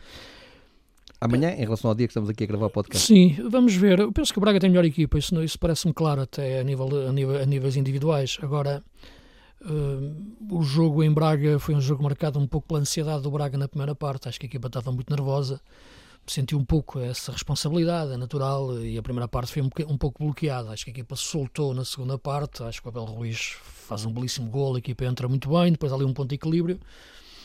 É claro que há sempre a tentação de olhar o jogo por fatias, não é? por momentos, digamos assim, e aquele momento final em que o Braga teve ali um lance 3-0 e logo a seguir sofre uhum. o golo do 2-1. Mas também é verdade que há um momento é isso mesmo em que o Panathinaikos podia ter feito um... É verdade, há um lance em que o Sporar tem, falha um golo inacreditável com a baliza aberta. Tipo Brian Ruiz. Sim, eu penso em Alvalade contra o Benfica. Sim, aqui eu penso que ainda é pior porque a deficiência do remate ainda é, mais, é, é gritante, não é? do ponto de vista técnico. Um, e logo a seguir o Braga faz o 2-0, né? portanto também aí também há essa vertente. E antes do 2-1 o Braga podia ter feito o 3-0. Sim, era o que o Luís é, é isso que eu a estou a dizer. dizer, mas, portanto, mas, mas há, há esses momentos em que podes olhar por, nestes diferentes momentos uh, a tal alternância que o resultado pudesse ser diferente. Portanto, acabou por ser 2-1. Acho que o jogo em si não andou muito longe desse resultado, mas acho que o Braga é a melhor equipa do ponto de vista daquilo que é o seu equilíbrio, da sua capacidade ofensiva, e acho que, embora eu acho que o Braga que tem comprado bem esta época, na minha leitura, continua sem, sem ter uma grande dupla de centrais. Eu acho que era aquilo que este Braga precisava para ser mesmo um candidato forte, uma dupla de centrais experiente. José Fonte e Niakate não é. Quer dizer, José, José Fonte Opa. não se pode falar em falta de experiência. Sim, mas o José Fonte com 39 a fazer 40 tem dificuldades em algumas jogadas com avançados rápidos. Aliás, o lance, esse lance da grande oportunidade de explorar nasce exatamente de um lance em que ele vai fazer uma falta em que seria expulso. Né? O, o Palácios aqui ainda consegue fugir e dar a bola, dar o golo ao separar. Não é um, um defesa que te vai garantir muito esse controle da profundidade. O Inaka tem um bom central, mas não é um central top, não é? O Braga já teve. Olha aquele Braga que foi à Champions aqui há uns anos, aquele jogo de Sevilha. Tinha Moisés e Rodrigues, era a dupla central do Braga naquela altura. Alberto Rodrigues, não é? Tinha que depois foi para o Sporting e o Moisés que também tinha vindo do Sporting. Era uma grande dupla de centrais. Uh, era imperial, não é? Lá está. E o Braga precisava ter uma dupla de centrais assim. Mas enfim, mas acho que não vai ser por aí. Acho que não, não que acho que o Braga pode passar e seguir, acho que, acho que é a melhor equipa. Agora vamos ver, não joga o Musrati, não é? Portanto, que, é, que dentro do meio campo uh, é uma baixa. Uh, Vitor Carvalho está bem, mas aquela dupla está, está a funcionar bem.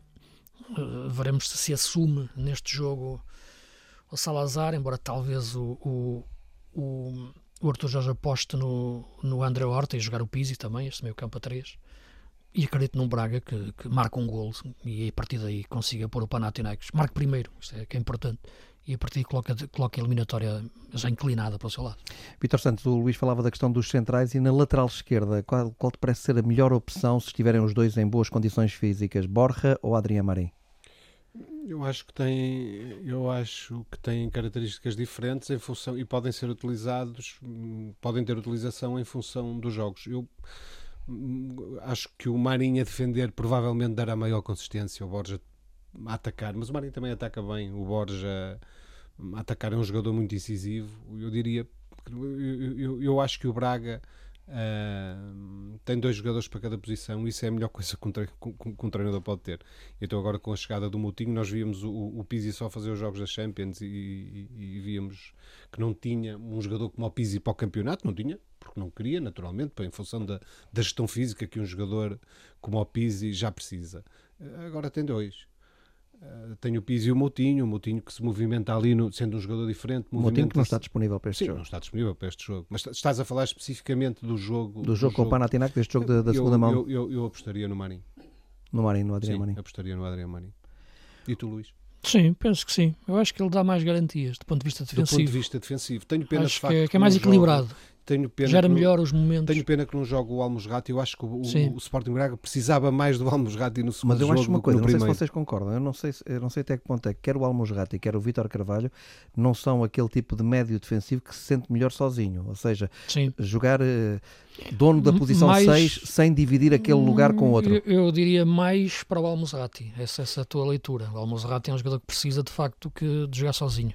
Sente, sente-se que nesse ser o xerife daquela zona. Sim, lembro-me sempre daquela frase que eu acho que era notável do, do Redondo, que acho que foi dos melhores números 6, que dizia que sempre que lhe punha outro jogador ao lado era como lhe tapassem um olho. É? Quando estava a jogar, perdia a amplitude periférica de visão uhum. se jogasse ao lado com outro jogador, queria jogar sozinho.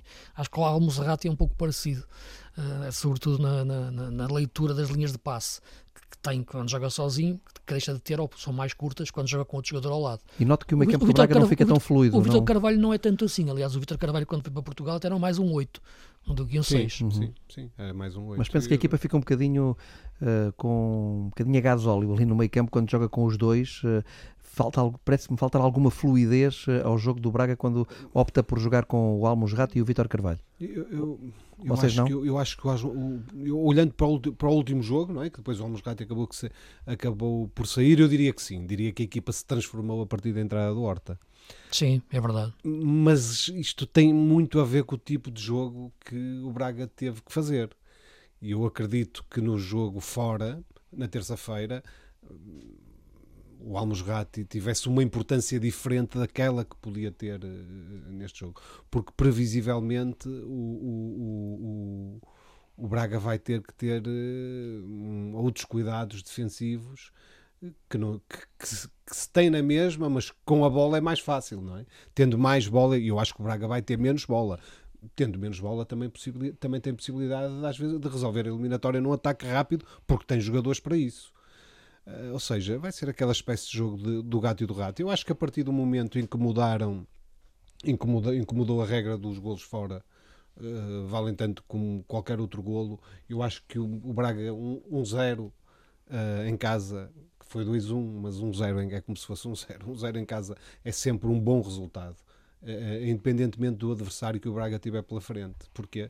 Porque tem jogadores que se movimentam muito bem, tem bons lançadores, como é o caso do Pizzi, Uh, isso, e nisso poderá, porque a pressão vai estar toda do outro lado, naturalmente vai, ter, vai, ter, vai, vai, vai, vai, vai, vai enfrentar uma, uma grande equipa e um estádio eufórico. Mas o Braga está habituado a isso. O mercado de transferências eh, fecha na sexta-feira, inclusive eh, na sexta-feira, durante o dia de sexta-feira até. Na Arábia Saudita, não. Sim, na Arábia Saudita, não, mas, nos, mas, nos, principais mercados. Eh, sim, o problema é. Eu, eu percebi, eu percebi. Ameaça que, era só para, era só sim, para deitar um bocadinho de pimenta. Não é? Claro, um bocadinho claro, de pimenta no arroz, sim, sim, no arroz de berbiga. Mas eu ia, eu ia fazer esse parênteses do, do mercado da Arábia Saudita e outros mercados que ficam abertos até mais tarde. Mas eu queria colocar aqui a questão do João Félix. O que é que vocês acham que vai acontecer? Os espanhóis uh, levantam outra vez a hipótese do jogador poder, uh, no último dia de mercado, ter como solução um empréstimo para o Benfica. Embora não me pareça essa solução muito viável, nunca me pareceu, mas os espanhóis continuam a insistir nessa ideia.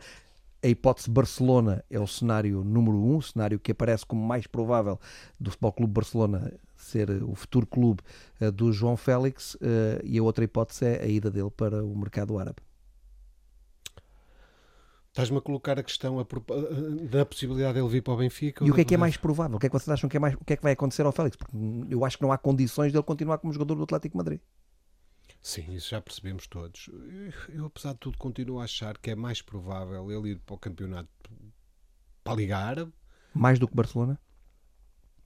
É... Hoje o Deco falava sobre isso. Foi, foi colocada a questão ao Deco se, se, se o João iria para o Barcelona e ele respondeu dizendo que há muitos jogadores com esse, ou há muitas pessoas com esse nome em Portugal, com o nome João. Talvez remetendo para a, para a questão do João Cancelo, que também, Sim, segundo tudo indica, será jogador Sim, do será, Barcelona. Será jogador do, do Sim, Barcelona. isso é outra situação, mas o Cancelo é um jogador com que, que o Xavi quer. Certo, mas eu não sei até que ponto problema... é que o Deck não, não, não pegou no mesmo nome, João Cancelo, João Félix, para desviar um bocadinho as atenções e não falar sobre, o, sobre a questão do Félix. Eu, eu não, eu, não, eu, tenho, eu tenho alguma dificuldade em dizer de onde é que o João Félix, a, a que sítio, a, a que liga vai parar. Eu, eu creio que tenho eu e tenho qualquer pessoa, tirando eventualmente o João Félix e o próprio, e o próprio empresário dele. Uh, uh, uh, agora, o João Félix disse publicamente que o sonho dele era jogar no Barcelona. Nós sabemos que ele terá sempre a possibilidade, ou poderá ser a última possibilidade, uh, jogar no Benfica e também tem a Liga Árabe. Uh, eu pergunto: o Benfica quer o João Félix? O treinador do Benfica quer o João Félix? Nunca disse claramente que sim, também nunca disse claramente que não. O próprio Rui Costa também uh, nunca o disse que não. O treinador do Benfica, apesar de tudo, disse que achava praticamente impossível o Benfica vender um jogador por não sei quantos milhões, ou seja, não foi uma resposta direta, não quero, e depois o jogador vir e de facto em termos de negócio, olhando para não, o negócio, mas, mas, é um negócio Uma coisa é o, o, Roger Schmidt achar que não é viável, outra coisa é não querer.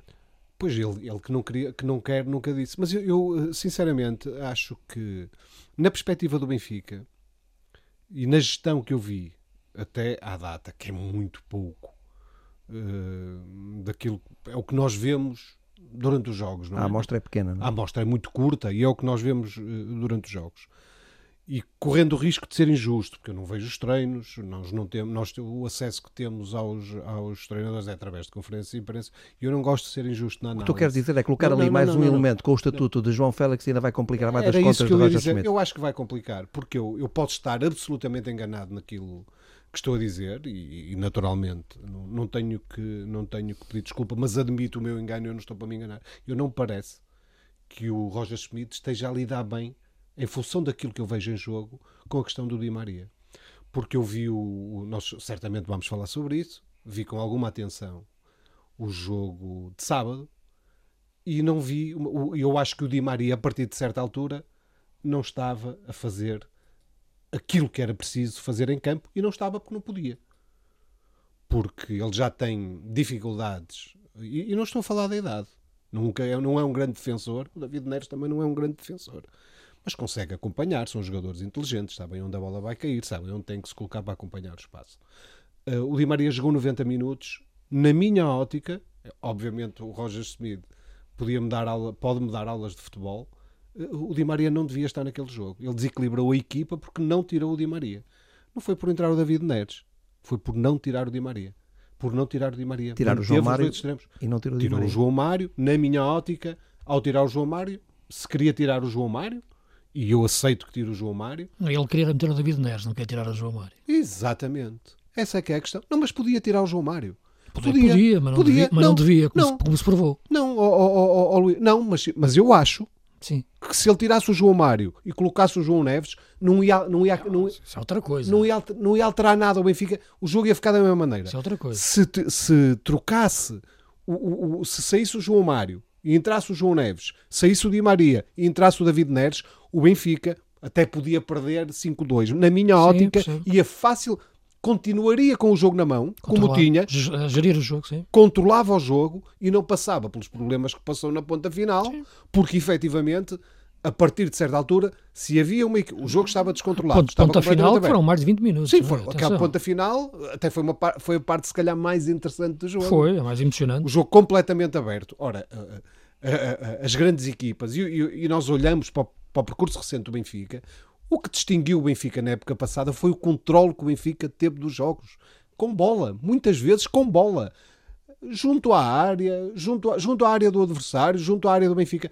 Não consegue fazer. Para isso é preciso ter 11 jogadores a correr viramos aqui completamente a agulha uh, da conversa uh, para vos eh, pedir a opinião sobre o seguinte: até que ponto é que este escândalo uh, que envolve o presidente da Federação Espanhola, Luís Rubiales, pode afetar a candidatura de Espanha, Portugal e Marrocos à organização do Campeonato do Mundo em 2030.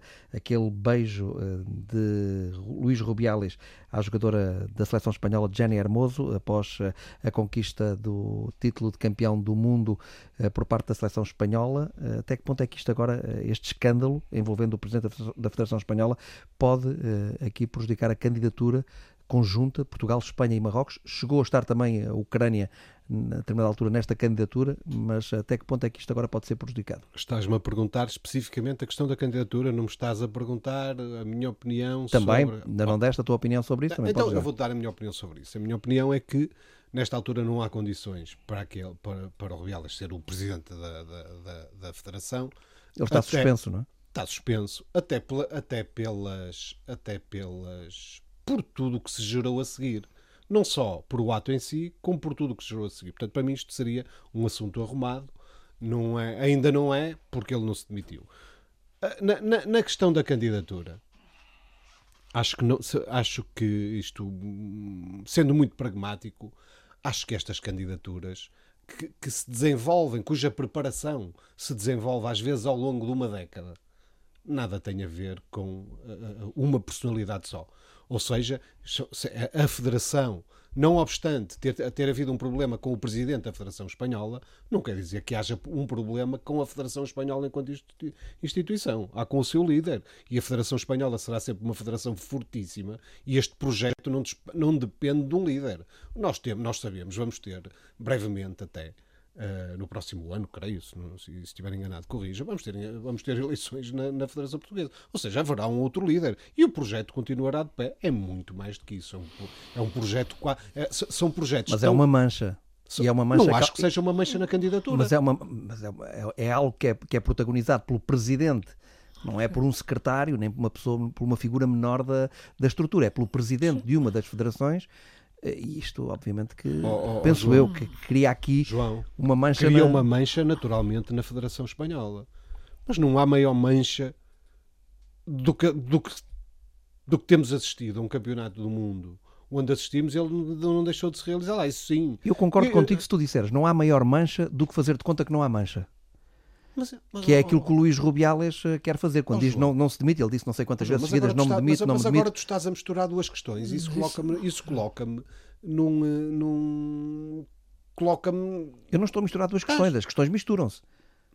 Não, uma, questão, uma questão é a questão, uma questão de ele demitir ou não. Isso é outra questão. Devia demitir-se. Acho que já final. não devia lá estar. Outra questão até é a em função do que se passou a seguir. Sim. Acho que já não devia lá estar com, com, com declarações forjadas, eh, coisas tão feias como aquilo que ele fez. Ou seja, eu acho que não há espaço para isso hoje em dia no futebol. Aliás, falamos aqui abundantemente sobre o assunto, sobre o assunto temas de racismo, seja lá o que for, não há espaço para essa gente e o futebol que move tanta paixão, tantos milhões, sempre que pode, sempre que tiver a oportunidade, deve ser exemplar. E este era um, é uma boa altura para, olha, este senhor não teve o comportamento que devia ter, é uma boa altura para se ir embora. Outra coisa é a candidatura. Isso é outra questão. E é uma questão que está acima, até envolve os Estados está acima das federações. E tu pensas que isto não tem influência na candidatura? Eu espero, não, eu acho que não. Espero sinceramente que, é um não. espero, um que ele, espero que ele tome a atitude certa. Achas é? que é misturar os assuntos? Espero, sim, sim. Acho. acho. Espero que tome a atitude certa, não é? Mas isto é a minha opinião sobre a situação dele mediante aquele acontecimento uh, na cerimónia final do Mundial Feminino, de uhum. futebol feminino. E, e depois, espero que a candidatura siga ao seu rumo. Aliás, estas situações até são boas para, para, para, para, servir como exemplo, por assim dizer. Mas acho que isto é uma, a candidatura é, é, é, está muito acima até das federações, envolve Estados. nenhuma federação parte para uma candidatura desta dimensão sem ter, naturalmente, Mas havendo, havendo uma candidatura conjunta, a Federação Portuguesa de Futebol não deveria já ter tomado uma posição? Sobre aquilo que se passou ou sobre aquilo que se está a passar? Eu, ah, por acaso, acho que não, porque eu acho que aquilo é um, é um assunto interno. Da, a, a, a, Federação Portuguesa de Futebol, vamos lá ver, eu não estou aqui mandatado para, para, para defender a Federação Portuguesa de Futebol. A Federação Portuguesa de Futebol tem, tem feito muito pelo futebol feminino e tem uma candidatura com a Federação Espanhola, não tem uma candidatura com uma pessoa da Federação Espanhola. Como te disse, em breve haverá eleições na Federação e nós vamos ter outro presidente. Nos dois lados, sim. Uh, opa, uh, acho que são assuntos sim, diferentes. É evidente, é evidente que nesta altura vêm para cima da mesa. Sim. Tudo vem para cima da mesa nestas situações. Mas nós temos que ter, temos que ter a, a frieza para distinguir que de facto uma, alguma coisa tem, tem a ver uma com a outra. Não, não tem. Aquilo é uma atitude isolada do presidente, do maior responsável da Federação Espanhola, naturalmente que é. Naturalmente que é mas agora toda a gente, vamos lá ver, nós, não, nós os Estados Unidos caíram nas ruas da amargura por terem tido um presidente chamado Donald Trump. Uh, e nós sabemos o que ele representa e há muita gente que gosta dele. Eu aproveito já para dizer, para sabermos de que lado estamos, eu não gosto. Uh, e até a forma como tratou a seleção feminina dos Estados Unidos. Até a é? forma como tratou a seleção. É. Acho que de facto afeta, aí concordo contigo, Quando foi está tudo ligado, é a Federação Espanhola que lá está, é impossível que não afete. E não é uma figura qualquer. E não é uma figura qualquer. Se o, é presidente, presidente, se o presidente de um país é presidente. Uh, fizer determinado, tiver um determinado comportamento que não é próprio, isso penaliza todo o país. É. Claro. Não, não o penaliza só ele individualmente, dado o peso que ele tem e pelo cargo que ocupa, não é? E a exposição, e a exposição pública que Não é tem, igual não é? eu ter um comportamento indevido ou esse comportamento ser eh, do Presidente da República, no caso de Portugal, Marcelo Rebelo de Sousa, ou do Primeiro-Ministro de claro, Portugal, é diferente. Naturalmente, e naturalmente. aqui por isso é que eu dizia até que ponto é que, sendo o Presidente da Federação Espanhola a cometer este, este ato, a ter este, este comportamento... Não foi, só, não foi só esse comportamento, o comportamento que ele teve no palco, na tribuna, de facto é uma coisa... Sim, é fora, sim. É, fora, quem está fora de si, não é? Aquele momento em que ele está... Sim, foi tudo feio. Foi tudo, não imaginas o Fernando Gomes alguma oh, vez, oh, não é? Nem, nem, isso, é completamente impensável. Tem, Portanto, eu acho que a questão tem, se coloca mais, como referiu o, de facto não é bom. Do ponto de vista institucional, e a esse nível, as coisas vão seguir os seus trâmites uh, normais.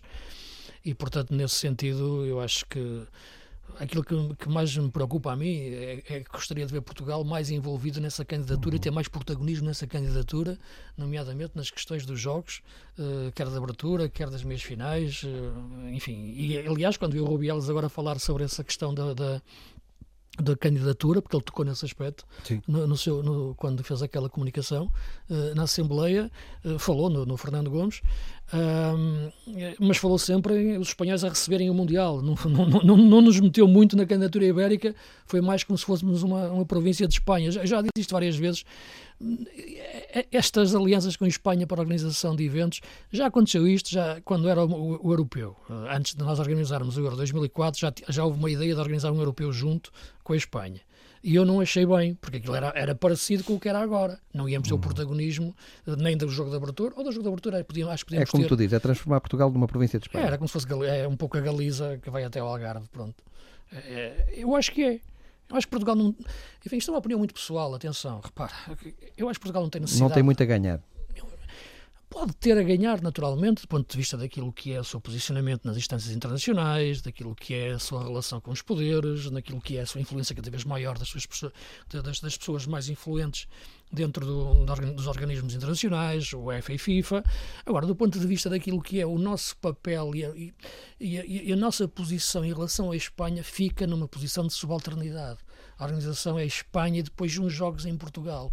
Mas não é bem a mesma coisa. Nós fizemos um Euro 2004, nós só, Portugal, que foi um sucesso, que foi espetacular. Sim, mas, mas, mas, o Mundial Eu é, sei que é diferente. É eu, não, eu, eu, só digo isto porque também ao, ao, início havia uma ideia de fazer um Euro Espanha-Portugal. Ah, sim, sim, e não seria a mesma coisa. Nós não provamos que podemos organizar sozinhos. Mas, mas Concordo contigo que o Mundial é diferente.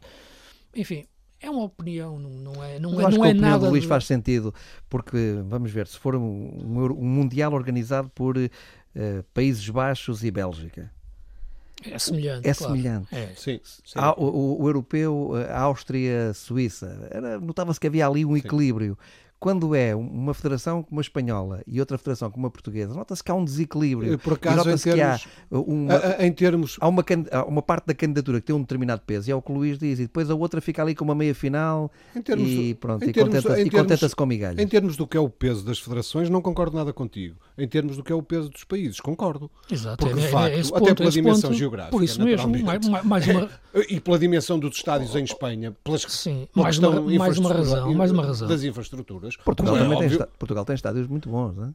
Não, para, para, para, o Mundial, a, a, capacidade só do Estado da Luz. Uh, para organizar finais e. Para final. E, e, meias e também ali. E meias finais, creio. Porque, sim, e, finais, e, e, o jogo de abertura. Portanto, esses são jogos que Mesmo exigem uma capacidade que só o Estado da Luz tem.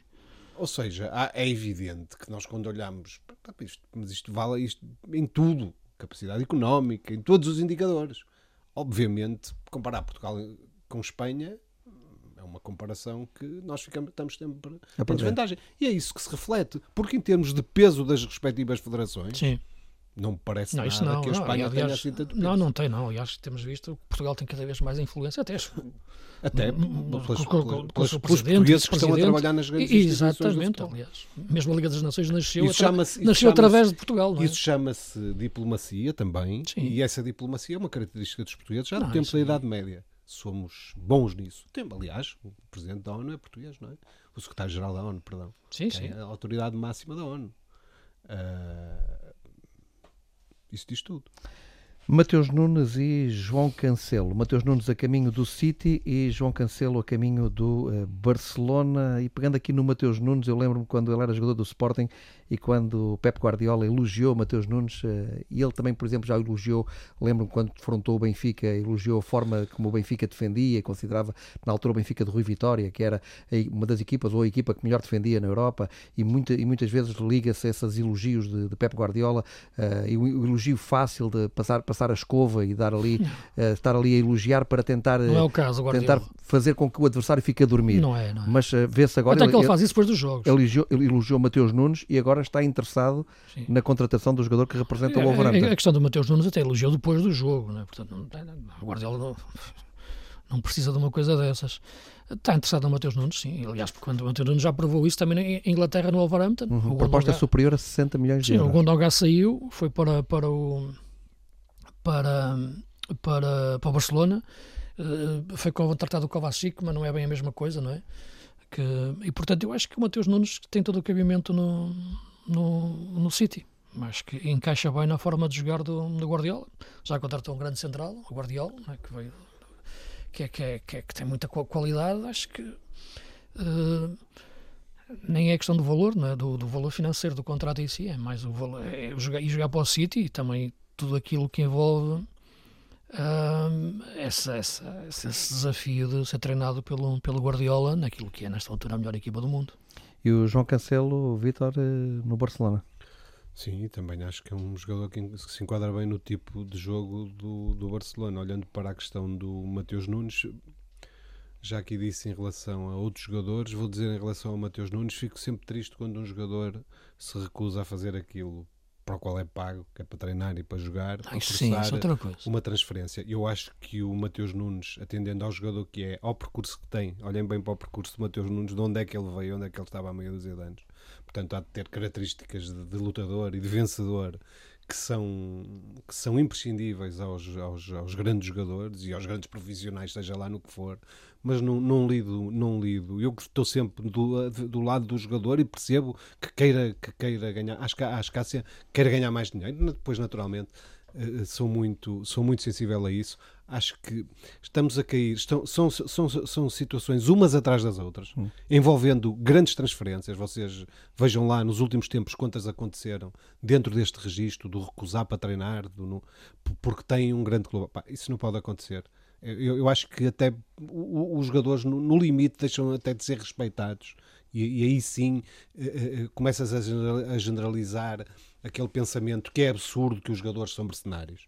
Não é verdade, os jogadores olham para os interesses deles, para os interesses das famílias deles e os clubes, por outro lado, também precisam de dinheiro para sobreviver e também olham pelos interesses. Eu acredito que, que, o, que, o, que o Mateus Nunes vá jogar eh, no Manchester City, espero mesmo que jogue, porque de facto acho que ele com, vai dar um salto qualitativo com, com o Guardiola que se calhar ainda não teve a oportunidade de dar até aqui, independentemente de ter sido muito bem trabalhada, vai para o jogo, para o sistema de jogo, dentro da, da, forma como eu vejo o futebol, mais evoluído do mundo. Não quer dizer que seja o que eu mais gosto, mas de facto é o mais disruptivo, introduz nuances incríveis. Às vezes ouço, ouço o Luís a falar destas coisas e diverte-me e aprendo, porque às vezes nos pormenores nos pormenores vê-se vê coisas fantásticas nas ideias do Guardiola e nem sempre resultam mas de facto é em evolução, não há dúvida. Tudo aquilo que nós vimos na última década de evolução veio dali é o treinador eh, que neste momento é muito à frente dos outros, Luís? Está muito à frente dos outros, eh, Guardiola? Muito mesmo. À frente do seu tempo? O seu tempo é ele que o faz, não é? Acho que desde que começou a treinar em 2008, treinar na equipa principal do Barcelona, porque vinha da, equipa B e C, uh, aposta ainda com, com Cruyff, é? que é o grande fundador da, da escola do Barça, que já tinha antes indicado o Raikar, eh, que foi também campeão europeu, numa belíssima equipa do Barcelona, e o Guardiola segue essas pisadas e acho que tem inovado de uma forma notável e tem feito escola. Aliás, ainda há pouco, quando vejo o Tottenham a jogar, eh, a questão dos laterais a jogarem por dentro, não é? Eh, quando vi o Arteta a fazer isso agora com o Thomas Partey, meteu o lateral direito e agora começa, e ele vai organizar pelo meio, como médio centro, eles próprios disseram, não, a gente aprende com o Pep, né? também dizem isso, dizem isso um pouco ironicamente, uh, mas esta questão dos laterais a pegarem para organizar o jogo por, pelo meio, as transformações que ele tem feito, sempre a evoluir, sempre, sempre a transformar, sempre a, a superação constante que ele tem em relação a pensar o jogo é de facto notável, é único. Penso que é o único mesmo na história do futebol, sinceramente. Meus caros, eh, chegamos ao fim de mais um Visão de Jogo com suporte de vídeo para os sites da TSF e do Jornal O Jogo, como é habitual, do João Vieira, o cuidado técnico de Jorge Guimarães Silva. Voltaremos na próxima segunda-feira para mais um Visão de Jogo. Não chega a olhar para o jogo, é fundamental ver o jogo. Um abraço até para a semana.